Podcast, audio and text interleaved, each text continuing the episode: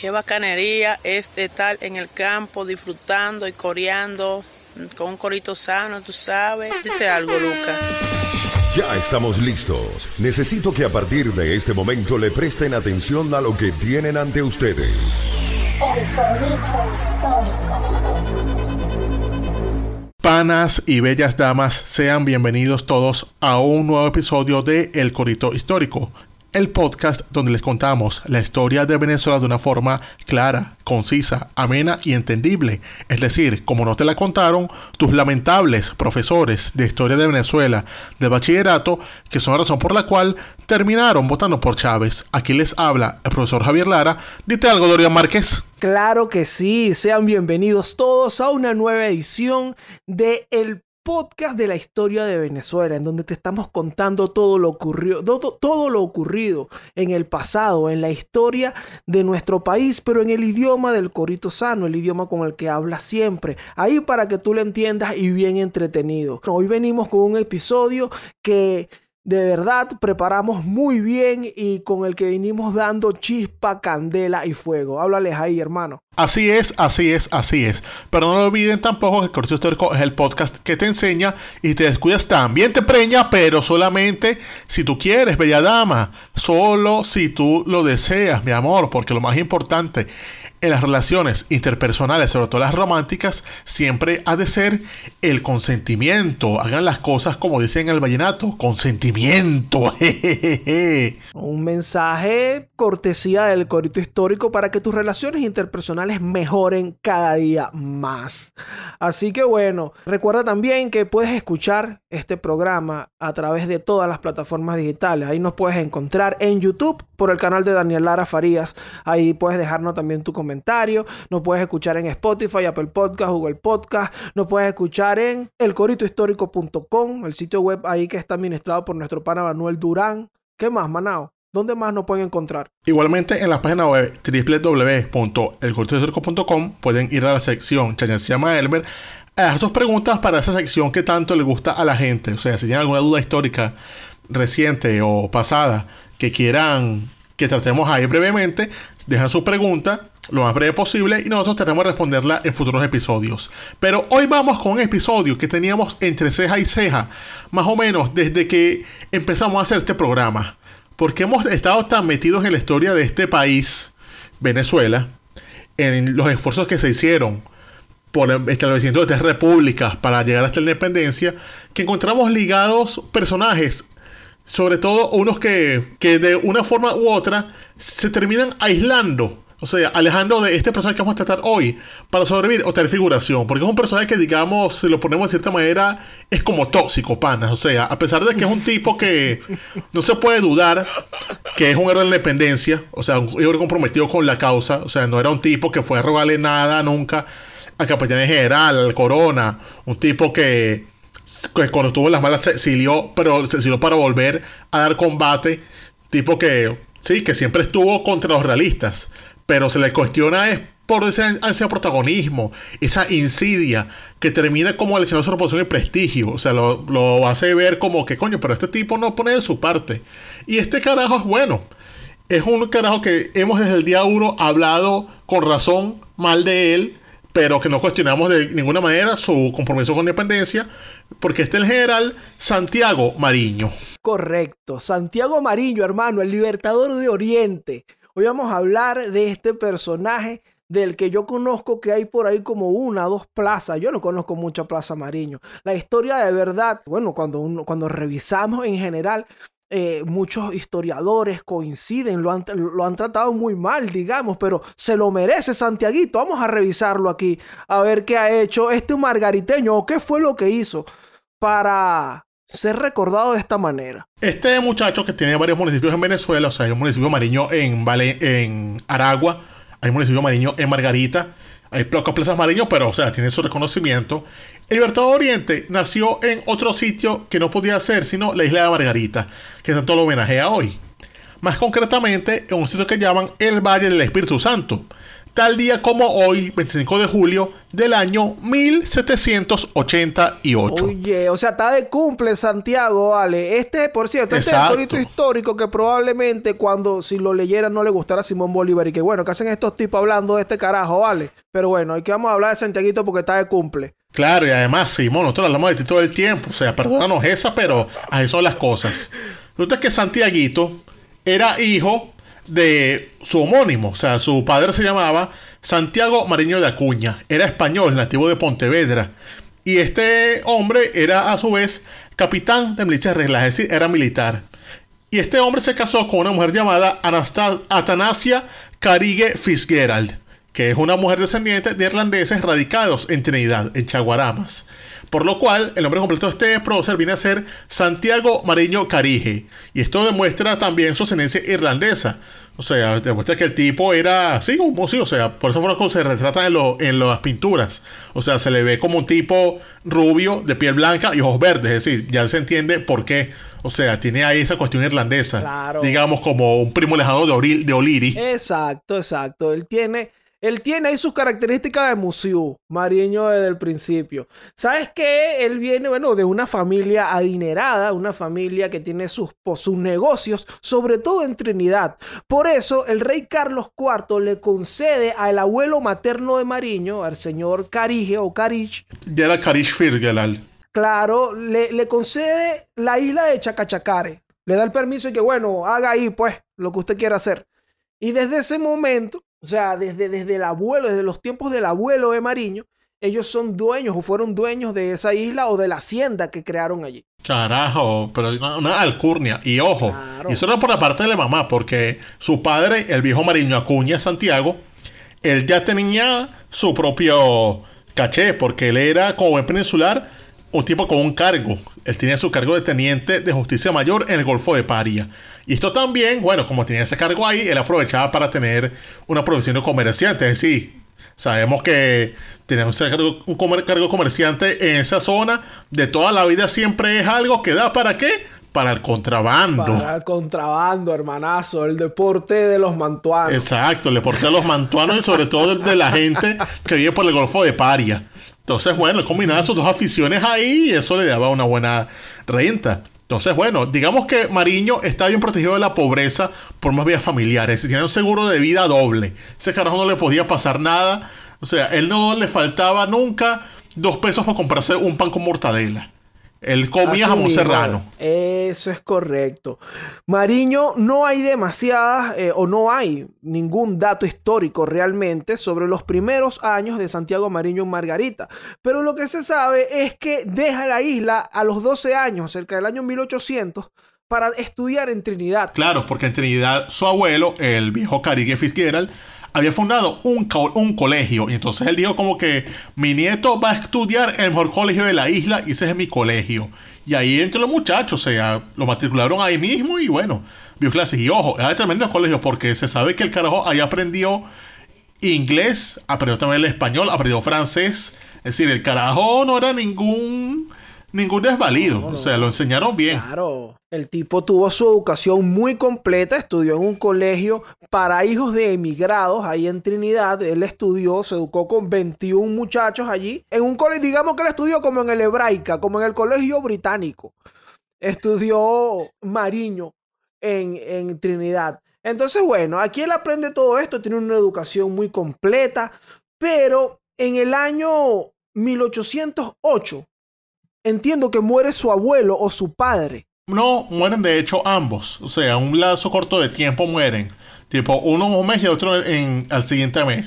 Y entonces esto lo lleva a él a volver al país porque tenía que hacerse cargo ahora. O sea, esa cosa triste, ese poco de bienes que le dejó el papá.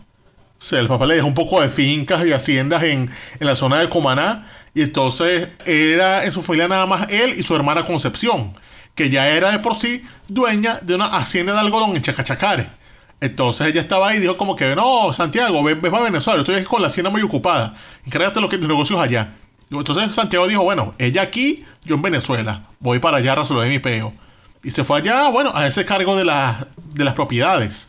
Tiene sus propiedades ahí, todos sus peos, toda su vaina. Tú sabes que dato curioso que cuando él termina su educación en Trinidad, esto lo sostiene Carracholo Parra Pérez, que Mariño se estrena como soldado, es en un batallón inglés en Trinidad. Ah, coño, no tenía ese dato, está bueno. Sí, él, él que empieza su carrera militar o a aprender en las artes militares allá mismo en Trinidad. Dice que, que se ejercitaba todas las noches en los trabajos gimnásticos y en la tarde iba a la escuela de esgrima. O sea, Mariño era un monstruo. ¿Qué pasó, monstruo? Yo voy a entrenar, voy a hacer pierna. Coño, era alto culturista, el bicho era como la roca. Claro, el tipo le gustaba entrenar, había hacer cuádriceps hoy, decía Mariño. Pero bueno, a él le- Seguro tomaba solo, solo agua y comienza la, o sea, Claro. ahí me identificó un poco, un poquito nada más con Mariño, me identificó allí. Claro, full ejercicios, monstruo. Entonces, bueno, él, él cuando a la, a la muerte de sus padres y bueno, para hacerse cargo de los negocios junto a su hermana, se planta en Guiria.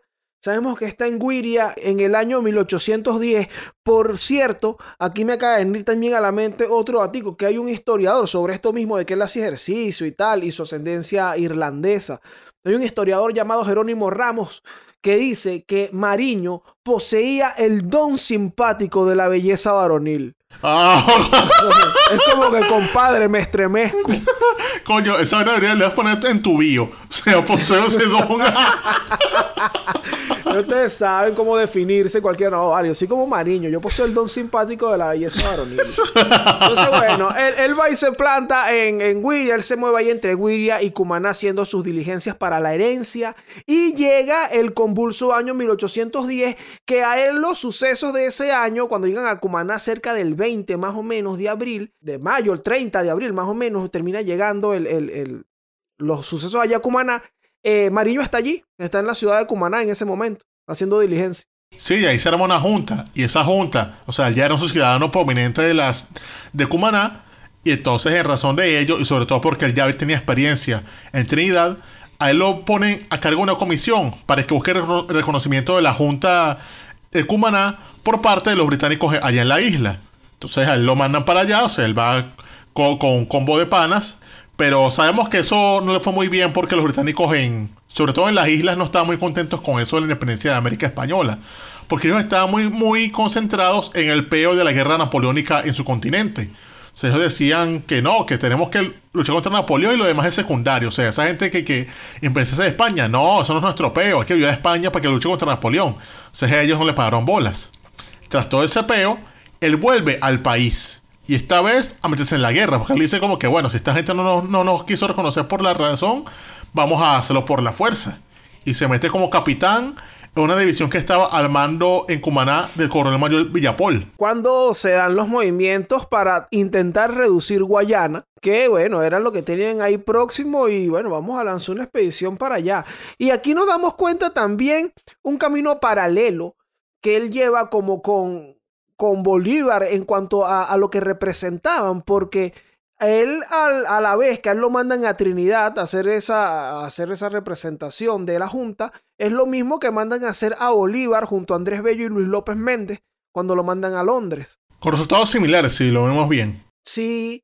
Entonces, bueno, regresa y se une a la expedición, a esta primera campaña de Guayana con, con Villapol. Su bautizo de fuego lo marcan el 27 de febrero, cuando Felipe Esteves, marino, y Juan Bautista Vidó, que este señor lo mencionamos una vez en este episodio que, en donde contamos que le salva la vida a Bolívar una vez, suben con sus buques por el Orinoco y en la boca del caño Macareo derrotan a una escuadrilla realista en un combate de dos horas y se apoderan de dos goletas y cuatro cañones. Entonces aquí participa Mariño y así se estrena el hombre. Se estrena con gol, digamos. Coño, con gol, asistencia y triunfo. Claro, va bien. Lo que pasa es que esta campaña de Guayana no salió nada bien, la verdad.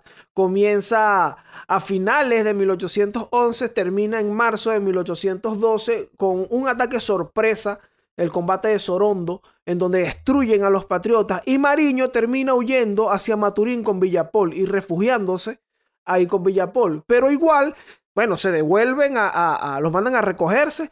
Él recibe un ascenso por su bueno, participación y por, por su buena, digamos que el tipo se destacó muy bien peleando y también lo nombran comandante de la, de la costa de Wiria. Sí, en la costa de Esparta le dieron un cargo. Pero él le llega a eso paralelo al momento en el cual Francisco de Miranda estaba en San Mateo capitulando ante Monteverde. Uy, sí. A él lo agarra, eh, las noticias de esa lo agarran allá. Incluso con su ascenso a coronel. Lo había, Miranda le había dado su ascenso y todo. Por ahí lo habían agarrado. Bueno, Miranda le, había- le habían dado su ascenso a, a coronel eh, durante este tiempo. Lo agarra la capitulación. Y Mariño decide irse hacia su hacienda eh, en Caurante. Que eso es, bueno, puntos muy próximos a la costa, pa- eh, allá en, en- lo que hoy es Guiria, muy, muy cerca. Y allá, sabes que en su hacienda, esto lo sostiene también Carracholo Parra Pérez en su estudio sobre, sobre Mariño, que en la hacienda de Caurante recibe a un emisario de nada más y nada menos que Lorenzo Fernández de la Hoz. Este señor, resulta, este señor que era general realista, era amigo de su padre, el papá de Mariño, y le envía un salvoconducto porque además estaba la orden de hacerlo preso. Mire, entonces como que, mano, yo conozco, yo conocí a tu papá, va, vete, ¿sabes? No, le, no te vamos a echar una vaina esta vez, anda, vete. Yo no te voy a joder, o sea, básicamente paralelo a Bolívar. Sí. O sea, que a Bolívar consiguió un salvoconducto por un pana igualmente, por un amigo mantuano. Sí, cosas de ellos, o sea, consiguieron el que les, les dé el pasaporte. O sea, consiguieron un pasaporte rápido, sin hacer cola, sin nada, pagando ahí por debajito, con, con un pana de un pana, que a su vez es cuñado de, de- de una prima. Entonces, ahí resolvieron su peo para salir de Y Venezuela. logró salir, bueno, así va a parar Mariño junto con otros patriotas orientales a Trinidad. Pero Trinidad, Trinidad, como tú dijiste, Trinidad no, no... Primero, a Trinidad no le importaba. Después, Trinidad no era amigable con los rebeldes. Era como que no, no, yo no quiero nada aquí de esto. No es. Trinidad no es amigable con los venezolanos, en realidad no lo ha sido nunca. No lo es todavía hoy. Y en ese momento no lo, seguía haciendo. Entonces él llega a Trinidad, seguro de que ya no alcanzarían esos ecos del horror que se avecinaban sobre la patria oriental en el año 12. Entonces él llega ahí con su combo de panas, pero ahí ocurre que el gobernador trinitario, un tipo llamado William Monroe, le tenía el ojo puesto. Porque le decía, coño, que está el jefe de los bichos esos que vinieron aquí a hablar de que, independencia. Y a esos carajos allá en, Venezuela ya se montaron los los españoles. Este tipo, estos tipos aquí nos están jodiendo mucho la vida. Vamos a deportar a esa gente. Entonces ellos se empezaron a cargar porque dijeron, verga, pero estos tipos van a empezar a casarnos. Y de paso en Venezuela, las noticias que vienen son de que allá está un tipo llamado Cerveris joñeciendo a todo el mundo en Cumaná. Está arrestando gente. Entonces, coño, nosotros tenemos que hacer una vaina. O nos quedamos aquí esperando que este tipo nos eche y nos mande para Cumaná encadenados. O nos vamos a nuestra patria a luchar por ella. Entonces, bueno, y ellos conscientes que los iban a echar de ahí, dijeron, bueno, vamos a echarle bola. Y entonces ya en enero de 1813, después de hacer el feliz año allá en, allá en Chacachacare, en la hacienda de su hermana Concepción, él reúne al corillo. ¿Y el corillo quiénes eran? Bueno, pocos muchachos malos. Juan Bautista Vidó, Francisco Ascue, Manuel Valdés, los hermanos Bermúdez, Bernardo José Francisco y Manu- Manuel Piar y otro coñazala más de muchachos de Oriente, un poco muchachos que sabían comer pan con empanada y echa plomo, los cuales hicieron la famosa acta de Chacachacare, donde se comprometieron a libertar su patria, sobre todo ponen como el casus belli, o sea, la causa para esto, la violación y la capitulación de parte de Monteverde y su combo. Entonces, bueno, ellos dicen, como este tipo nos jodieron, vamos a desenterrar las armas. Entonces vamos a echarle bolas. Y es cuando hace esta expedición que tocamos bien un capítulo que ya tenemos acá de- del sí, podcast. hace más o menos como un año tocamos el tema de la expedición de Chacachacare. Que por cierto, Sí, inspiradas por Dulfaya, de hecho. Tal cual. Que, que, por cierto, o sea, la expedición, ahí los trinitarios están, o bueno, trinitario, el, el- el gobierno inglés en Trinidad, está claro que ahí estaban conspirando. Y se dice que para la expedición, Mariño contrató mercenarios cuyo precio varió entre 4 y 10 dólares. O sea, los mercenarios de Mariño cobraban más que uno en Venezuela ahorita, que el sueldo mínimo de ahorita. en Venezuela. A mí me llama Mariño ahorita y yo me voy. Coño, plomo, vámonos para Chacachacare, Mariño. Está bien. Paga más que en Salvafus. Sí, vale. Tú pagas más. Bueno, el 11 de enero parte ellos eh, se fueron allá a la hacienda de Doña Concepción Mariño, que los ayudó mucho también. Incluso la Doña Concepción Mariño luego fue parte de los interrogatorios de los españoles cuando estaban buscando a los rebeldes. Y ella misma había hecho diligencias para cuadrar armas y todo esto. También hay un relato de su tío, Antonio Carige, que dice que el día antes de embarcarse, Mariño mató un torete en Chacachacare y dio de comer a sus soldados. O sea, y que, mano, vamos aquí a comernos una carnita asada, un corrito sano que no sabemos cuándo vamos a volver a comer. Coño, vale, pero está, Hasta el momento siendo jefe, o sea, le hizo como la de los espartanos, la famosa frase de Leónidas, que dijo, tomad buen desayuno porque mañana cenamos en el infierno. Ah, bueno. Eh, así se lanzó. Bueno, Mariño era un tipo... Puro la creo. Mariño era un tipo muy culto, capaz sabía la historia y todo eso. Total que él va De los espartanos, con claro. 45 hombres, según la cuenta, 45 hombres y 6 fusiles. Ahí nadie iba demasiado armado porque, ajá, tampoco era que tenían demasiadísimo real en ese momento. Entonces, el 13 de enero, Mariño desembarca en Wiri a las 3 de la mañana. Y ahí hay un combate de dos horas, de un rato, Y toma la ciudad, eh, el pueblo. En Wiria mandaba un, el comandante realista y era un señor llamado Juan Gabazo. Y este carajo termina huyendo hacia Yaguaraparo, que es donde está la palometa peluda. Si habíamos comentado anteriormente acá. Entonces, bueno, eh, se planta en Yaguaraparo, mientras que Mariño se planta en el pueblo de al lado, en Irapa, quienes son de Sucre, bueno, se ubicarán allí, se planta en el pueblo de al lado, mientras da órdenes que ahí empieza, bueno, todo el, el, te- el tema de la liberación de Oriente. Envía a Bernardo Bermúdez junto a Pierre a pelear en Maturín. Dice a, a Bermúdez que siga adelante hacia Carúpano y toda, y toda esa zona y hacia Cariaco. Y así empieza a distribuir sus fuerzas para la liberación de Oriente en ese rato. También, Javier, quiero acotar aquí que es interesante, porque después va a ser importante, que en este año y en esta expedición se marca como la primera aparición por ahí de un carajo llamado o de apellido Bianchi. ah, el de los caramelitos. El, el corsario Biancho, ya pasó a la historia como el pirata Bianchi, era quien llevaba la armada oriental, digamos. Estos tipos eran corsarios, se ponían a las órdenes, ponían sus barcos a las órdenes de las repúblicas que estaban peleando y Mariño lo conocía y Mariño dijo, coño, tú me puedes ayudar en este plan, dale, vale, yo me pongo a tus órdenes. Y Bianchi logra en ese año, en ese rato, capturar unas naves españolas que iban con unas armas y también llevaban cacao y todo esto. Y bueno, y ahí apoyó también a la causa que hacía mucha falta esas armas para, para lo que estaba haciendo Mariño. Ah, coño, pero entró bien, o sea, les rescató un chocolatico, unas pistolitas. Coño, Sí. se sendó, sendó boleta ese Bianchi. Capaz, ah, por eso hay un chocolate Bianchi, porque Ah. le sacó un. Si a ver.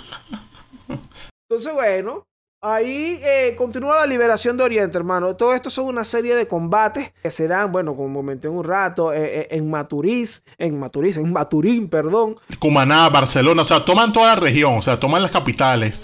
Hasta el punto que, bueno, eso hace que Monteverde tenga que salir de Caracas y dirigirse a Oriente para resolver ese peo, porque él dice como que no puede ser que ahí estén jodiendo. Y se va para Maturín y ahí lo joden. Y como No, tres sí. veces, o sea, porque lo jode primero Piar y de- no, mentira. Primero lo jode Mariño y le hicieron abrir la batalla de Maturín, la primera batalla de Maturín. Y la segunda batalla, que es el 25 de mayo, lo termina de desconectar Piar. Entonces ya ahí queda como que aquí usted no tiene nada que hacer, váyase de esta vaina. Y bueno, lo jodieron y ya para agosto del mismo año eran los reyes de Oriente. Claro, en junio se revelan en Margarita. En Margarita en junio, eh, recordemos que estaba preso eh, Arismendi. Logran liberar a Arismendi, corren a Pascual Martínez y lo primero que hace Arismendi es ponerse a las órdenes del general de Oriente, que era Mariño. para mi general, ¿qué necesita por allá? No, necesito unos margariteños arrechos y necesito unos barcos. Y Arismendi se lo manda, manda una flota margariteña y uno de los movimientos más importantes de, de, de toda esta de todo este proceso histórico que está ocurriendo ahí es el sitio de Cumaná, porque ahí en Cumaná estaban Eusebio Antoñanzas y Juan Nepomuceno Quero, dos jefes realistas muy importantes, y empieza el sitio de Cumaná eh, encabezado por Mariño con los margariteños y 14 buques menores al mando de Bianchi. Entonces, oye, aquí ya el tipo estaba, mira, activo, ya usted fuera de aquí, hermanazo, usted no tiene nada que buscar aquí. Él les ofrece a Antoñanzas y a Quero la capitulación. Antoñanzas lo rechaza. Dice, no vale, nosotros estamos dispuestos a morir aquí. Juan Nepomuceno Quero dice, no, no vale, tú eres loco, Antoñanza, vamos a aceptarla. la aceptan, le mandan un emisario a negociar los términos y mientras negociaban los términos se escaparon Eusebio Antoñanza y Juan Nepomuceno Quero por, un barco, saltaron el, el- el sitio que había, los atacaron y abandonaron Cumaná. Y así es que Bariño logra entrar a Cumaná luego porque estos dos tipos abandonaron la ciudad. Se fueron corriendo. Sí, el 3 de agosto a las 10 de la noche. Lo siguiente, tomar Barcelona. Mm. Y el 19 de agosto ya Mariño había tomado Barcelona, en todo este rato con la ayuda de la flota de Bianchi que estaba transportando los soldados desde Cumaná hasta Barcelona. O sea, eso era en, en Oriente, porque por esa misma época, ya en Occidente, bueno, que en Occidente, ya en el centro, o sea, ya por esa época estaba Bolívar en Caracas. Es decir, los redes estaban tambaleándose. Sí, recordemos eso, que en paralelo, el 11 de enero salió desde, desde allá, desde cerca de Trinidad Mariño, y unos mesecitos más adelante saldría Bolívar desde por allá. Desde occidente, Cúcuta, desde en febrero. Exacto.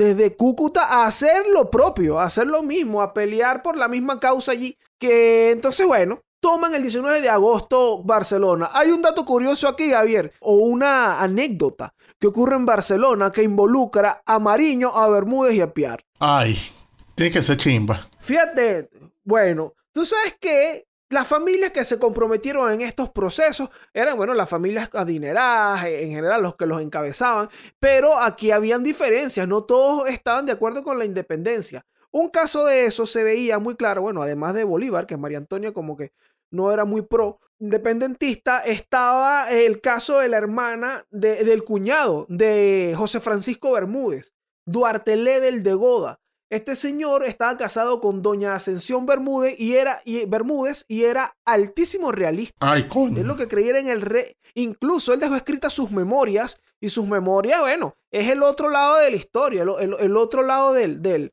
de la moneda ahí, de cómo él lo cuenta. Entonces, ¿qué pasa? Ellos están escapando. Porque obviamente los patriotas venían tomando todo, ellos estaban escapando. Y su barco es capturado y llega a Barcelona. Y ahí está Mariño. Mariño se entera. Y oye, no vale. Y está la hermana de. de eh, señor, está la hermana del compadre Bermúdez. Eh, ¿cómo tú vas a tratar así a la señora Ascensión? Eh, señor Bermúdez, venga. La invitó para la vaina. La invita para lo que era la casa de gobierno en ese momento, que ellos- donde ellos se habían instalado. Y están allí, bueno, tomándose un café, quizás, haciendo un corito sano, conversando, tratándolo bien y asegurándole su, su estadía allí mientras, mira, yo te consigo un barco para que vayas para donde tú quieras. Ya. Así se trataban ellos, pues. ¿Qué pasa? Que mientras están haciendo esa reunioncita allí, se da cuenta Piar que está ahí con Duarte Level de God y con, ah, mira, mira, ¿qué tú haces aquí con estos tipos? Y entra Piar alebrestado, los insulta, empieza a Todo a becerro como es él siempre, Bermúdez. siempre todo atravesado. Sí, todo atravesado, empieza a insultar a la señora Bermúdez. Y escucha a José Francisco Bermúdez el asunto. Epa, este bicho está insultando a mi hermana, chico. ¡Eh, que va, que te puedes cara verga! Y le zumbó un. con el sable. Y bueno, quien intercedió en esto fue Mariño también y que era muy bueno con su sable. Plan, eh, para Bermúdez, no, quédense quietos, no se peleen, no se peleen. Y bueno, tuvo que interceder de esta manera y piar y que no, pero yo no sabía que esa era tu hermana. No vale, pero tiene que respetar a mí. Tiene que respetar, señor. Entonces, bueno, se pusieron en ese plan y ocurre ese encontronazo ahí, que además ya vio, ya Bermúdez le tenía cosa por... Por lo el, por el episodio de Bernardo Bermúdez, correcto. Claro, además, además le insulta que la hermana. Coño, pero. Entonces, bueno. De, de, de, de dos, dos, marico, o sea, ¿qué te pasa, Piar? Coño, con razón, te tenían esa racherita. Coño, maleducado, vale. Bueno, pero esto fue, digamos, esas misceláneas de la campaña. Porque ya para el año 14, ese terrible año, es cuando Mariño empieza a cartearse con Bolívar.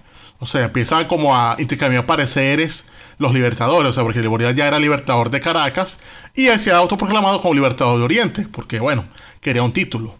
Entonces ellos ahí empiezan a exponer como sus ideas por gobernar Venezuela y vaina. Entonces cuando él le plantea que, que no, que tenemos que mantener la división, o sea, que nosotros gobernamos Oriente y ustedes Occidente. Nosotros jefes aquí y ustedes jefes allá.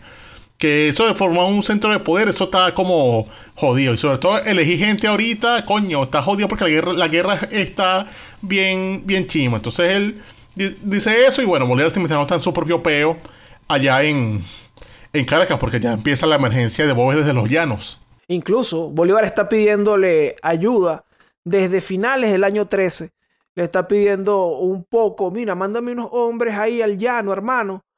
A Mariño, que le mandara un- algunos, eh, algunas tropas, algunos refuerzos para auxiliarlo allí. Incluso, por lo menos eh, en, en testimonio de Vicente Lecuna, dice que, que Mariño fue a Maturín personalmente, pero tú sabes que Maturín era muy voluntariosa en esto de, de prestarse para los servicios de la independencia. Y entonces ellos fueron, él fue hasta allá personalmente, invirtió 50 días en levantar ese, ese ejército. Pero es un ejército que sale es el 17 de enero. Entonces, bueno, estamos hablando que Bolívar está desde noviembre, Palemariño, ayúdame un poco. Claro, también esto toma tiempo y estamos hablando de la distancia. Creo que, bueno, no sé, aquí el 17 de enero salen 1050 hombres, salen los primeros eh, mil hombres, bueno, hacia el centro. Salen mil más al mando de Bermúdez, mil más al mando de, de Valdés. Y ¿Qué pasa? Que lo que quería Bolívar expresamente era esto. Oye, Mariño, necesito unos hombres en calabozo para apoyar a Campo Elías. Ah, ok. Que vaya a pelear con Bobes. Y Mariño dice, no, yo quiero esbarrer los llanos, panas, por diferentes puntos. Y voy a distribuir mis hombres de esta manera. Entonces, no llegaron, no, no llegaron los refuerzos a Campo Elías. Campo Elías logra vencer una vez a Bobes. Ojo. El mosquitero, sí. ayuda claro, pero luego se da la puerta que es el 3 de febrero y todavía Mariño no llega porque Mariño salió el 17. Está todo distraído con los muchachos y bueno, barren a Campo Elías. Y no hizo el plan, claro, de una vez enviar con celeridad los refuerzos hacia Calabozo. Barren a Campo Elías. Y aquí es cuando Bolívar entra en pánico porque entonces, bueno, el 3 de febrero, ya en los siguientes días, tal peo con los prisioneros españoles en Caracas que los manda a matar Está también, bueno, vos ves que se levanta de su cetro y manda dos columnas a tomar Caracas. O sea, manda a Rosete por el Tui, manda por la victoria a, su segundo Morales. Y entonces Bolívar está en pánico y se pone a pedirle más ayuda. O sea, porque tiene que resolver. Aguanta lo que puede, o sea, por suerte Campo Elías y Rivas se combinan en la victoria. Pero entonces después le cae ahora el Cerro de Mierda con el sitio de San Mateo. En marzo comienza el asedio de San Mateo y todavía nuestro Santiaguito no llega. Empieza es marzo y todavía no nos encontramos, pero se han encontrado los dos ejércitos un rato antes, en el mes de febrero, en el combate de los pilones, allí cuando, cuando va Bermúdez a pelear. Y bueno, se encuentran con Leandro Palacios. Y bueno, ahí va Mariño a la cabeza de unos cuatro mil hombres. Mira, yo quiero conocer a Simoncito. Me voy a llegar para allá. ¿Qué pasa? Como dije hace un rato, es marzo, todavía Mariño no llega. Y tú sabes qué dice Bobes sobre esto, estando allá en San Mateo mientras le está tirando plomo y botella a Bolívar. Dice, Mariño, el deseado Mariño, dilata mucho. Ah, no, no, ya, ya, ya, ya, ya, ya, ¿qué pasó, vale? ¿Qué es eso? Coño, Bobe, ¿cómo así, vale? Pensé que tú eres un tipo serio. Bobe, ¿cómo es eso que dilata, mano? Y que es deseado ese mariño. deseado, ah, verga. Suro gallo como que es gallina. Mira, dice Mariño. Dice Bobes, Mariño, el deseado Mariño, dilata mucho, es decir, se tarda mucho, pues. Se le espera hace tiempo y aún no aparece. Su tardanza causa cuidado, pero no hay que temer, que él vendrá cuando venga el Mesías que esperan los judíos. Chao, Bobe lo agarraba de tripe de vacilón y que sí, eso viene pronto, tranquilo. El tiempo de Dios es perfecto, diciendo Bobe, coño, y que Bobe era un bonche. Era un jodedorcito realmente. Entonces, bueno, va Mariño en camino, Bobes igual, no es ningún huevón, y él está asediando San Mateo, pero él sabe que le puede venir por la retaguardia Mariño y quedar atrapado entre los dos ejércitos. Entonces él decide replegarse. Se va hacia Villa de Cura y dice, yo voy a esperar a Mariño, que dilata mucho aquí en las inmediaciones del río Semen. Coño, mano, pero ¿hasta cuándo, vale? Coño, de verdad, qué, qué peor Restriégatelo. Entonces Bobe lo va a esperar ahí, pero Mariño le juega una guayaqueta, le pasa por el lado y lo espera en Boca Chica. Y es donde se da la batalla de Boca Chica, en donde Mariño se une, bueno, el selecto grupo que le ganó a Bobes, junto a Campo Elías y a Piar. Ahí lo hizo perder mil hombres, Mariño solo perdió 200. Y después, el problema es lo que viene después, Javier, que se le critica mucho. Muchos historiadores le critican esto a Mariño. Que él no salió persiguiendo a los restos de Boves. ¿Qué tenía que hacerlo? O sea, coño, perdiste nada más 200, le, le quitaste 1000. Coño, si te queda gente, persíguelo. Ah, no, él no lo hizo. Él se quedó ahí como diciendo, no, vamos a descansar. Y entonces, ¿qué hizo, qué hizo este Bobes? Bueno, fue él ya no trae a reclutar más psicópatas y ya a la vuelta cuando él quería enfrentarse, bueno, los 5.000 psicópatas llaneros a caballo de, de Bobes no, no tuvieron piedad. Sí, es correcto, vale. Bueno, eso se le critica mucho, la verdad. Eh, por ahí dice, eh, bueno, hay uno que lo defiende, que es Yanes. Yanes dice que el ejército no tenía municiones y tal, y no podían hacer eso. Pero bueno, en general muchos coinciden en que la verdad fue un gran error de Mariño porque ahí se pudo haber destruido a Bobe y se pudieron haber ahorrado muchos males a la causa. Pero bueno, ¿sabes que Hay otro, otro, otra anécdota aquí, porque a Mariño como que le empieza así como mal, ¿vale? En estas campañas también. Bueno, el año 14 es muy malo en general. Pero tú sabes que el 15 de abril, Javier, esto es un, un- un relato de Rafael Urdaneta, por cierto. Él dice que el 15 de abril se le presenta a Mariño un hombre que dice ser patriota y le aseguraba que Ceballos había abandonado San Carlos por el camino de San Fernando. Mariño le creyó y se fue adelante con 800 jinetes, mientras Urdaneta, mientras, bueno, o sea, mientras yo lo seguía con 2.000 fusileros. ¿Qué pasa? Urdaneta le lo contradijo aquí, pues le dice, oye, mi general, ¿tú no crees que, sabes, no está mal creerle así que... No, lo paso como me lo enviaron, así me llegó, lo paso como me llegó. Coño, le creyó muy Petit. Ah, le cayó, mira, mi general, vi que creen cadena de WhatsApp. Le dijo, o le dijo Urdaneta. Pero Mariño le dijo, mira, cuando tu opinión sea una catalana frita, tú me la das. y se cayó y se dio el, desastre de la batalla de, la sabana del Arao. Cuando van llegando a San Carlos, que se supone que Ceballos no está, lo empiezan a tirotear. Cuando van saliendo de San Carlos, está en la afuera de San Carlos Ceballos plantado con todo su ejército y Mariño dice, bueno, habrá que pelear. Y aquí incluso Mariño aparece, eso fue un desastre, ahí pasó, todo el mundo se perdió, los únicos jefes que cuentan ahí que quedaron son Urdaneta y Bermúdez. Luego al día siguiente aparece Mariño, según relato de Monagas, aparece Mariño descalzo, porque estaban perdidos en el monte. No se le ponen los zapatos. Sí, perdió hasta los zapatos, según. Hay otra versión que es la de Urdaneta que dice que él, se, que él lo rescató un oficial de apellido Calzadilla que recibió un montón de heridas por él y que Mariño después siguió en su caballo, como que lo tiró muerto ahí siguió.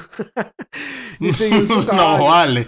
Ahora, Las dos versiones son terribles realmente. Sí, ahora, pero tú sabes qué es lo, lo interesante de esto, que el parte de guerra, lo que sale en, en el boletín del ejército, es que ellos ganaron la batalla. Bueno, pero ¿quién escribe ese boletín? eh, Leopoldo Castillo, el ciudadano. Le escribe Lubrio. Maldito Lubrio. Qué loco, vale. Bueno, entonces, esto aquí se da este desastre. Eh, ellos se reúnen luego, Bolívar y Mariño se reúnen en Valencia, porque Bolívar está en el sitio de Puerto Cabello y se, se van para Valencia volando al enterarse de todo este desastre. Pero luego le sonríe acá eh, la guerra el 28 de mayo. La, batalla, de Carabobo, Carabobo. La primera batalla de Carabobo contra Cajigal. O sea, se combinan los dos, les va bien. O sea, los bichos tienen buena sinergia y logran ganarle a Cajigal. Pero después de aquí, o sea, no duró guerrilla mucho. 16 días apenas duró, porque ahora les tocaba ir otra vez a la puerta, al río Semen, contra José Tomás Bobes. Y aquí, bueno, está la llamada segunda batalla de la puerta, donde sabemos todo lo que pasó. El patriota fue destruido, la vaina quedó terriblemente. Varios comandantes patriotas quedaron en el, en el sitio o fueron capturados, como el caso de Diego Jalón, que fue capturado, torturado, fusilado frente a sus tropas, etc.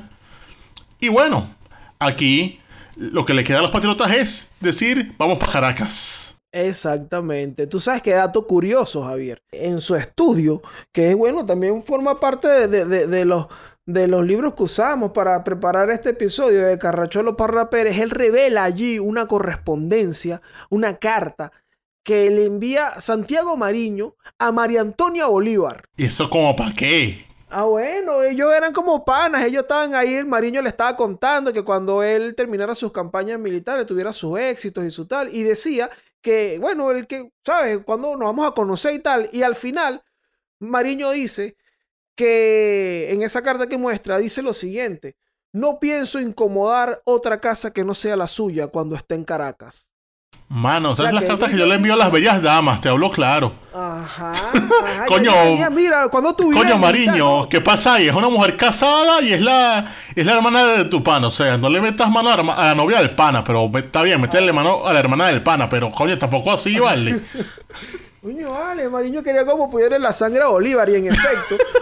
luego, hermano, luego del desastre de la puerta, Mariño huye, huye con Cedeño y con Monagas y otros oficiales se detienen por el pueblo del Consejo en el estado Oyaragua y luego va a Caracas. y ahí se reúne con Bolívar. Y por supuesto que le cumple a María Antonia y se queda en casa, en su casa, en casa de los Bolívar, ¿vale? Eso queda demostrado porque hay unos oficios en el Archivo General de la Nación de José Félix Rivas ordenando que se remitan dos barriles de la harina más fina que haya en la ciudad a las órdenes de María Antonia Bolívar para la despensa del general Mariño. Chicos, o sea, le mandaron harina pan, o sea, no le mandaron reina arepa, le mandaron harina pan para que hiciese unas buenas arepas y unas cachapas. No, le mandaron una doña María, María Antonia, y dijo, mira, Santa, yo te voy a hacer una torta que yo hago, ay, bien sabrosa, cuando tú vengas para acá. Ah, bueno. Coño, una torta y comióse loco.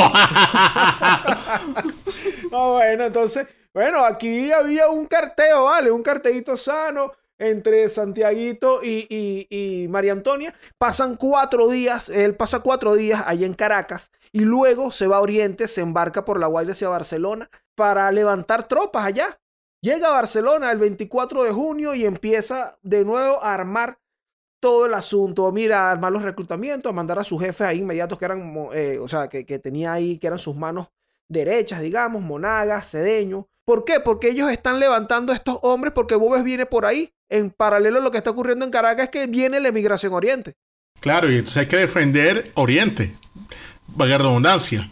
Entonces recluta gente y los trata de mandar para hacer la defensa. Pero esto sale mal porque sabemos que, por ejemplo, él manda gente, o sea, manda a Bermúdez hacia Aragua de Barcelona y ahí sale el desastre de esa batalla. Porque no se pone de acuerdo él y Bolívar.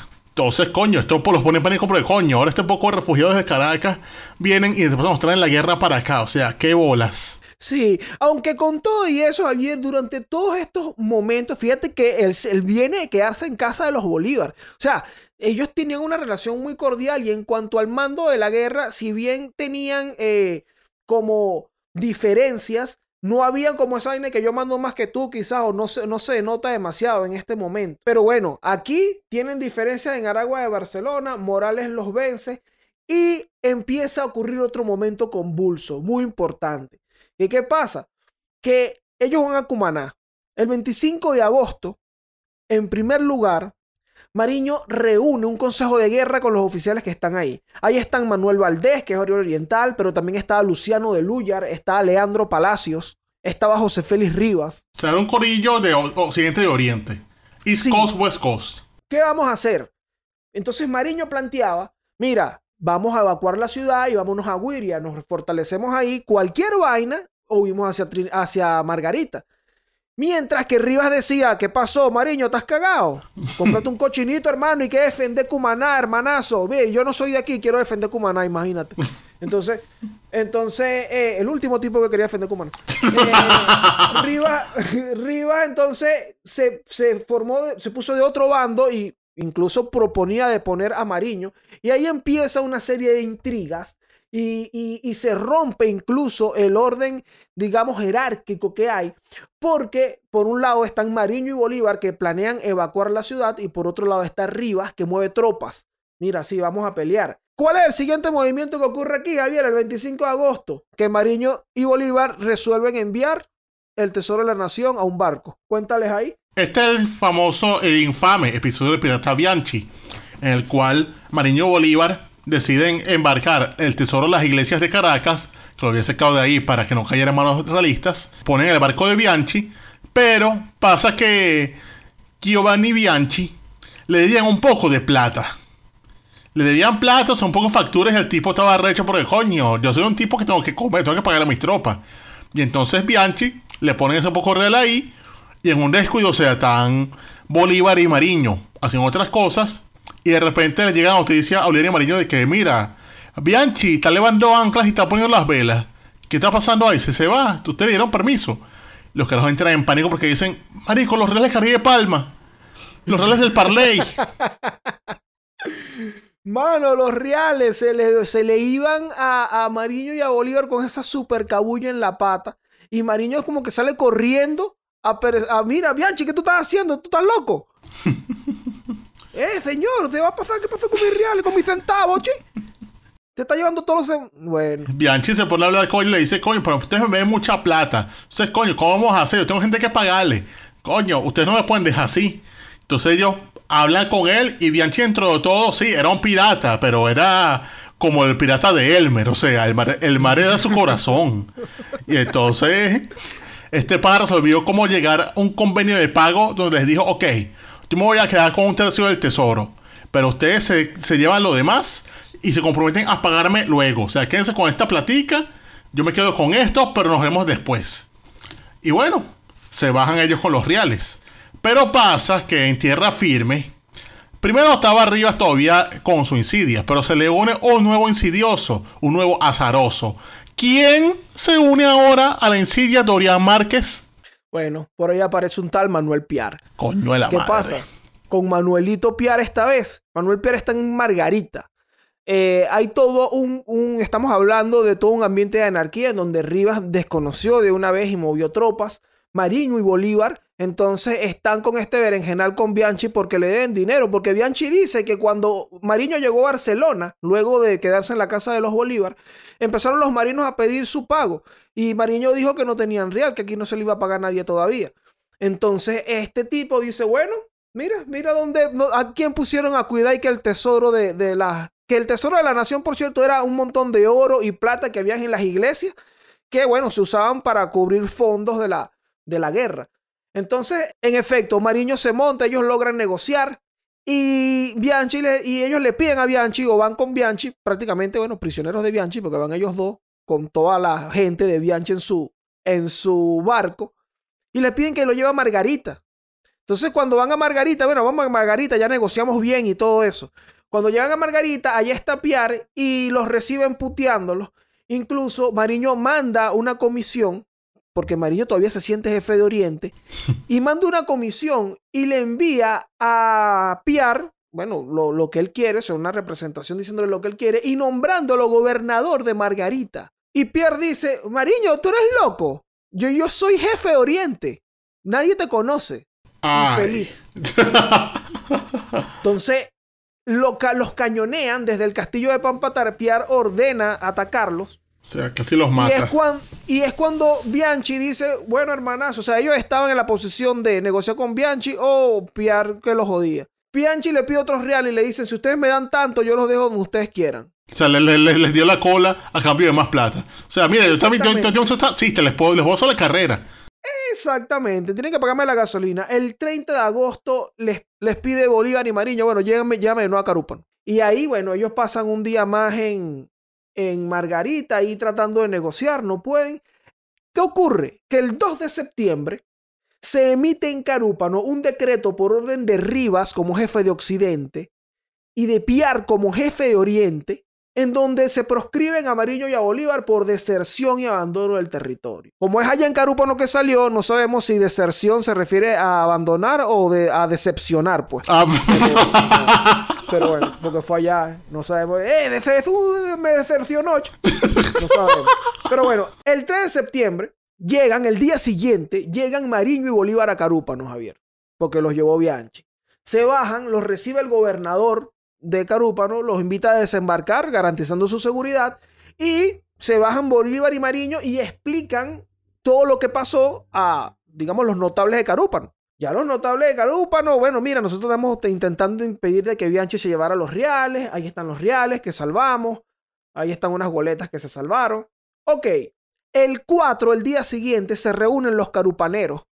Mira, ¿y qué vamos a hacer ahora nosotros? O sea, ¿le vamos a decir a Rivas, al jefe Rivas, o qué vamos a hacer? Y resuelven los carupaneros avisarle a Rivas que está en Cariaco. Mira, aquí están Bolívar y Mariño.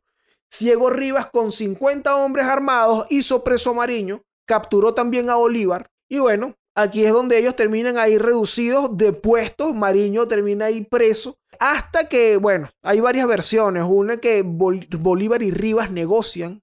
Sabes que ellos eran familia. O sea, ahí como que, mira, no, ¿qué pasó, primo? Me has hecho, de- me has hecho ese tronco de verga. O tío, como que era, ¿qué pasó, Eh, sí, tío. Me has hecho ese tronco de vaina y Ah. tal. O Entonces eso, y que bueno, incluso Rivas escribe una recomendación al gobierno de Nueva Granada, recomendando a Bolívar, como que mira, ahí se los mando para que los ayude allá en lo que pueda. Por eso que dicen que probablemente negociaron algo.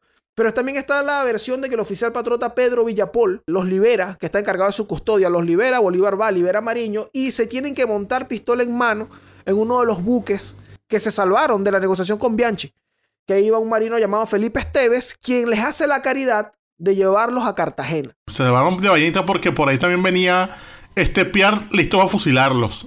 Pero se fueron Uy, antes. sí, el mismo día. El mismo día venía Piar con 200 hombres de Margarita a hacer de las suyas. Y bueno, esos, esos carajos llegan a Cartagena.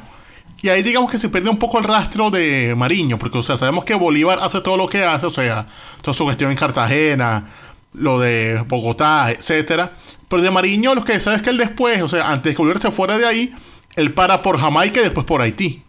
O sea, él estuvo cerca de dos años pagando por el Caribe. Sí, de- dentro de, de- incluso lo- lo- las cosas que hemos revisado, no encontramos el nombre de Mariño dentro de los defensores de Cartagena. No, O es sea, que no estaba ahí. eh, intuimos que, que, claro, estaba vagando por las Antillas, como estuvieron muchos eh, personajes patriotas en ese momento, hasta que va a parar exacto a Haití, que, bueno, digamos que su siguiente episodio, que yo digo, Javier, después de haber estudiado aquí a Mariño y todo esto, que aquí, justo en este episodio, que es en el año 1816, cuando se reúnen en Los Cayos, es donde nace Santiaguito Maraña.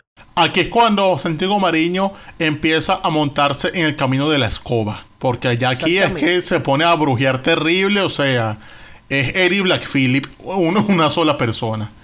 Porque aquí, ¿qué pasa? Bueno, contamos el episodio respectivo. Que él se pone ahí como a conspirar para tomar el mando de la expedición. Pero no lo hace de frente. Porque él es el maestro de hacer las cosas en la sombra. De no hablar claro.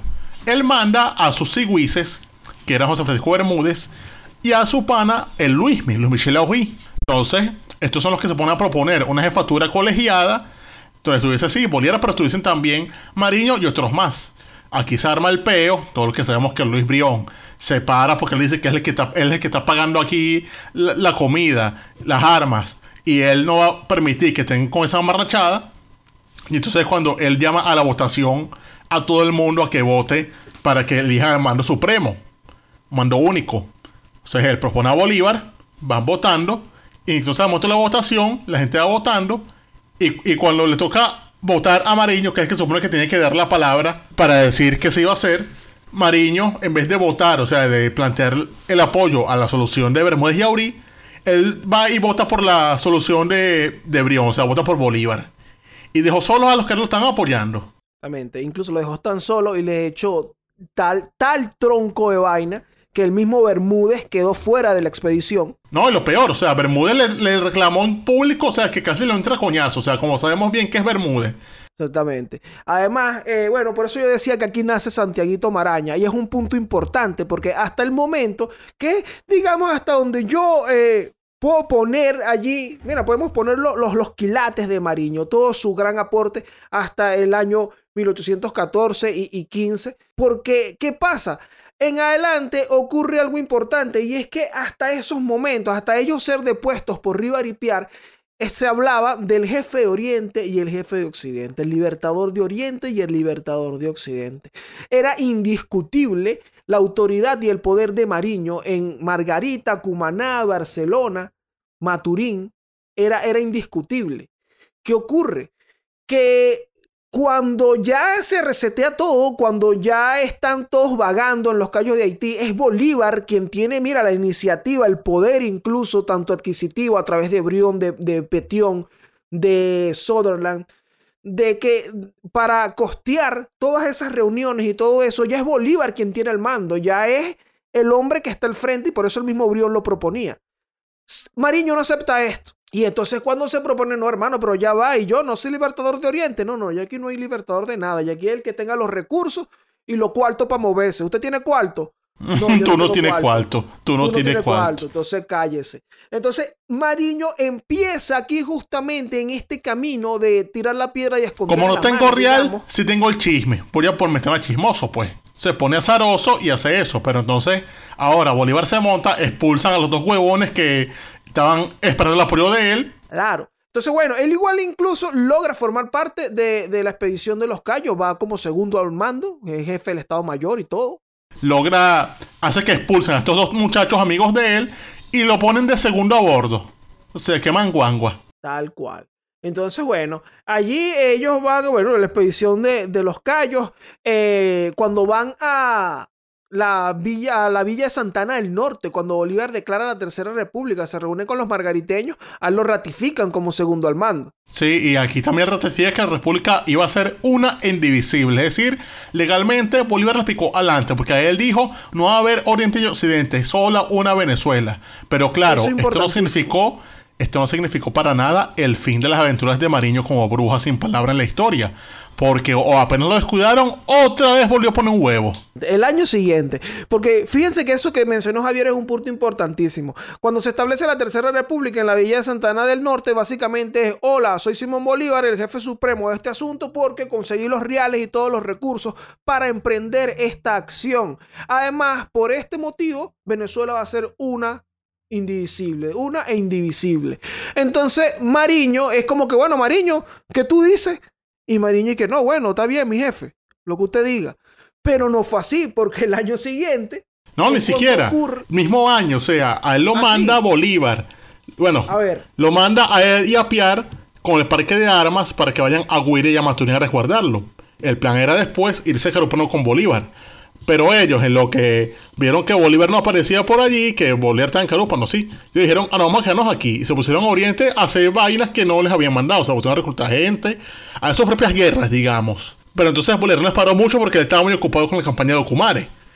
Pero después de eso, el fracaso de esa campaña, vuelve a Haití y se llega ahora a Guiria para juntarse con Mariño. O sea, para decir, mira, esto es que yo soy el jefe, coño, dame tropas para hacer una nueva campaña.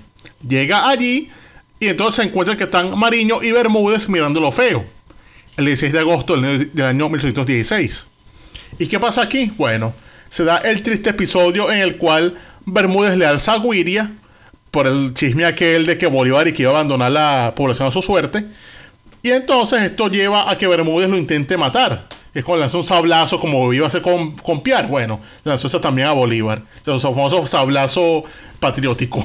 Sí, pero tú sabes que a pesar, bueno, e- e- es esto mismo que mencionabas hace un rato que también Mariño como que, bueno, tenía una, una capacidad allí para, para estar en la sombra, al igual que en los callos, porque aquí quedó mal Bermúdez igualmente. Eh, cuando Bolívar habla acerca del episodio, jamás habla mal de Mariño. En, esto, en este asunto. Lo que yo iba a decir, bueno, fíjate que eh, no pasó un año como yo pensaba, sino que unos mesecitos nada más para que de una vez empezaran a hacer de la suya, porque yo iba a comentar era acerca de este episodio que pasó la historia como el congresillo de Cariaco. Ah, claro. Porque sí, Mariño toma en el año 17 a Cumaná. O sea, hace el sitio de esa vaina. Y planteaba que después de Cumaná debían liberar Caracas. Pero después de eso, área llega ahora un tipo llamado José Cortés de Madariaga. Claro. Que sabemos que el tipo El era el padre de Palmar. De su época. Un bicho que siempre está en una insidia, una vaina, o sea, un padre de Palmar o, o Pablo, Pablo Medina, una vaina así de loca. Llega ese tipo allá y se pone a susurrar en la oreja a un mariño que ya está de por sí picado culebra con Bolívar, se pone a susurrarle que no, porque tú sabes que ese lugar está jodiendo mucho, y que hay que la Primera República para que no tenga tanto poder, hay que crear la federación. Y entonces, bueno, ahí es como Mariño se plantea hacer el llamado Congreso de Cariaco, donde restablecen el sistema federal para Venezuela con un gobierno igual al fracasado gobierno del año 11. Exacto. Eh, aprovechando además que Bolívar estaba haciendo la guerra en Guayana en ese momento. Recuerden que eh, estamos hablando que Simón Bolívar se, o, o- en Margarita, se planteó a Bolívar como primer jefe y segundo jefe Mariño.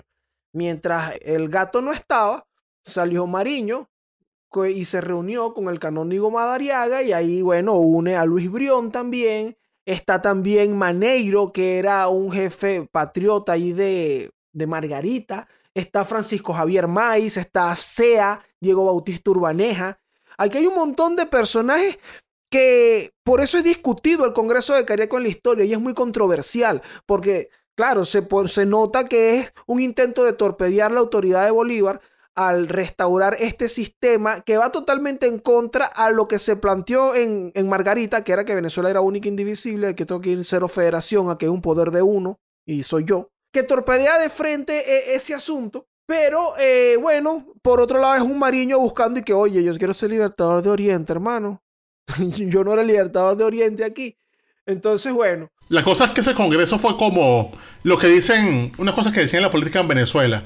Es cuando tú quieres que algo no se dé, tú nombras una comisión. Oye, tal cual. Bueno, el congreso de Cariaco era la comisión de las comisiones. Tal cual. Porque ahí estaba un poco gente reunida. Incluso era gente que se había tomado eso en serio. O sea, gente que era amiga de Bolívar. O sea, estaban reunidos carajos como Como Brión. Luis Brión, Claro, inclusive. Claro. Que ese es el asunto, por eso es controversial, porque por un lado está un mariño, se ve que es tratando de torpedear el asunto, pero por otro lado eh, ha- hay quienes sostienen y que bueno, pero que hacían estos personajes que eran amigazos de Bolívar.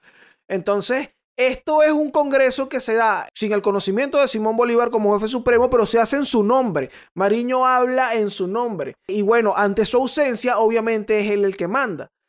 Entonces, ellos empezaron a sesionar y todo eso, pero en Oriente, en ese momento, allí en Cumaná, en Cariaco, hay otros jefes patriotas que ven este asunto y los ven feos, que son Urdaneta y que son Antonio José de Sucre, que también estaban allí. Y dicen, oye hermano, pero ¿qué es eso que tú estás haciendo? ¿Qué es eso que está haciendo Mariño? Y se van para Guayana. Sí, abandonan eso. Y igualmente a Cebrión, que hasta lo mandan una carta de comparación porque le dijo como que, coño, mano, yo no sabía que esto era para joderte. O sea, la verdad, discúlpame, tú sabes que yo soy bro tuyo, pero, verga, yo me, me confié en esa bruja, mano.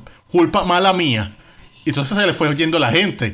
Y ojo, ya se le había ido Bermúdez, que se le había ido antes durante la, durante la batalla en Barcelona, cuando se intentó tomar esa ciudad que entonces el eh, Mariano quería mandar tropas para allá para dejar que Bolívar se muriera y a última hora es que manda a Bermúdez y coño es cuando Bermúdez se va al rey de Bolívar. Entonces ya aquí había perdido uno. Ya con este congreso terminó de perder a los demás o sea los más importantes de su, combo. Porque lo dicen como que coño pero este Mariano que sabe que habla, habla paja y puro, y puro joder no no vamos a vámonos con el que de verdad manda. No no con estos huevones. Entonces se, se van. Exactamente, o sea, eh, eh, ellos hicieron, ellos quisieron hacer como una especie como de gobierno interino ahí en Cariaco. Exacto hicieron una guaidosada Sí, vale. No, nosotros vamos a mandar. Incluso es tan así que Bolívar, acerca del Congreso de Cariaco, diría, el canónigo ha restablecido el gobierno y ha durado tanto como cazaba en caldo caliente. Nadie lo ha atacado. Él se ha disuelto por sí mismo. Aquí no manda, bueno, entre otras, luego punto superior, pero también manifiesta en la misma comunicación, aquí no manda el que quiere, sino el que puede. No O sea, como que haz todo el, con- todo el congreso que tú quieras, mano, pero ah, Mariño, ¿quién te conoce, infeliz? Yo te estoy diciendo desde el día uno que soy yo el, el que fraude. Y se termina de joder porque seguía el Congreso con un- ya era el congresillo, o sea, ya eran los que quedaban ahí. Pero entonces ahora pasa que Piar se había alzado en toda su locura. Y entonces él, cuando estaba fugitivo, él acude a donde Mariño a ver si le dan chance ahí. Mariño lo recibe. O sea, dice como que no, aquí a estar protegido y vaina. ¿Qué quieres hacer para joder a Bolívar? Y es como Pierre le dice, bueno, tú sabes que me tienes que a una gente para yo a los negros. Pero tengo que salir yo porque ellos no te dan a parabola a ti porque mira que tú eres todo catire, todo británico y a ti no te dan a parabola. Y es cuando Mario le dice, bueno, bueno, pero por tu marico, ¿qué te pasa a ti, vale? Ah, tú, tú, eres, tú eres más negro que yo. ¿Qué te pasa, vale? No, fuera de aquí, chicos. O sea, esta vaina contigo no va ninguna parte. Deja eso así. Y bueno, Pierre se quedó solo. Y de esa manera, bueno, lo terminan capturando. Lo ejecutan. Y cuando lo ejecutan, eso digamos que termina de mandar a la gente por el redil. Porque ahí sí Bolívar dijo en serio, a mí me respeta mi autoridad. Aquí el que se coma la luz va a terminar como Pierre. Y eso digamos que, bueno, fue un mensaje que recibió bien Mariño en ese momento, que dejó el fastidio por un rato. O sea, dejó el fastidio porque dijo, verga, no, yo no puedo terminar como, como ese carajo. O sea, y ese es el libertador de Guayana. Libertador de verdad. No como yo que me proclamé. Coño, si eso le hizo al libertador de Guayana, ¿qué me hacía a mí? Entonces ahí como que le deja el fastidio por un momento. Pero la vida de Mariño no termina aquí.